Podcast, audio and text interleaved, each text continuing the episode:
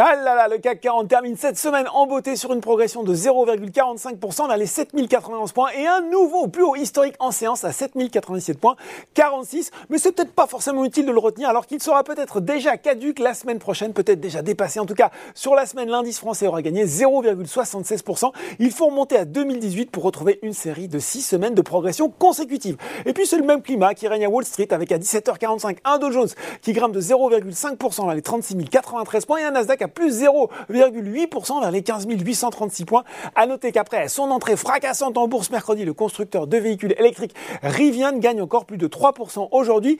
Et puis Johnson Johnson prend lui 1,4%. Le marché a salué la perspective d'une séparation de ses activités euh, pharmaceutiques et de dispositifs médicaux de celle de produits grand public. Allez, on regarde les valeurs en hausse en France. Et puis c'est McPhee Energy qui est en pole position sur le SBF 120 devant Renault et Valeo. Alors pour la marque aux losange, il y a eu le coup de pouce hein, de Morgan Stanley qui a relevé sa recommandation de pondération en ligne à surpondérer et remonter son objectif de cours de 40 à 45 euros. Malgré la baisse du Brent, eh bien, Valorec complète le tableau. Et puis sur le CAC 40, en plus de Renault, c'est un festival pour les valeurs du luxe. Kering, LVMH, Hermès notamment porté par les bons résultats de Richemont, le groupe suisse qui a exclu ce matin un toute fusion avec Kering, alors que selon certaines sources de presse, eh bien, des fonds activistes seraient récemment rentrés au capital de Richemont avec cet objectif en tête. Et puis enfin sur le SRD, Art Market continue sa folle ascension, plus 54% aujourd'hui et plus 133% sur une semaine. Et quand même. Hein. Euh, côté baisse, c'est Aperam qui plie moins 5,2%.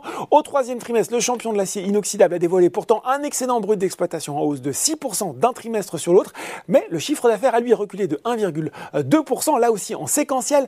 ArcelorMittal, c'est également du terrain. Le géant de l'acier avait pris 4% hier avec l'annonce de l'augmentation de son programme de rachat d'actions d'un milliard de dollars supplémentaires après avoir réalisé son meilleur trimestre depuis euh, plus de 10 ans. Et puis Valneva et DBV Technologies étaient également sous pression, tout comme CGG et Air France KLM. Voilà, c'est tout pour ce soir en temps. N'oubliez pas tout le reste de l'actu éco et finance. Et sur Boursorama, très bon week-end.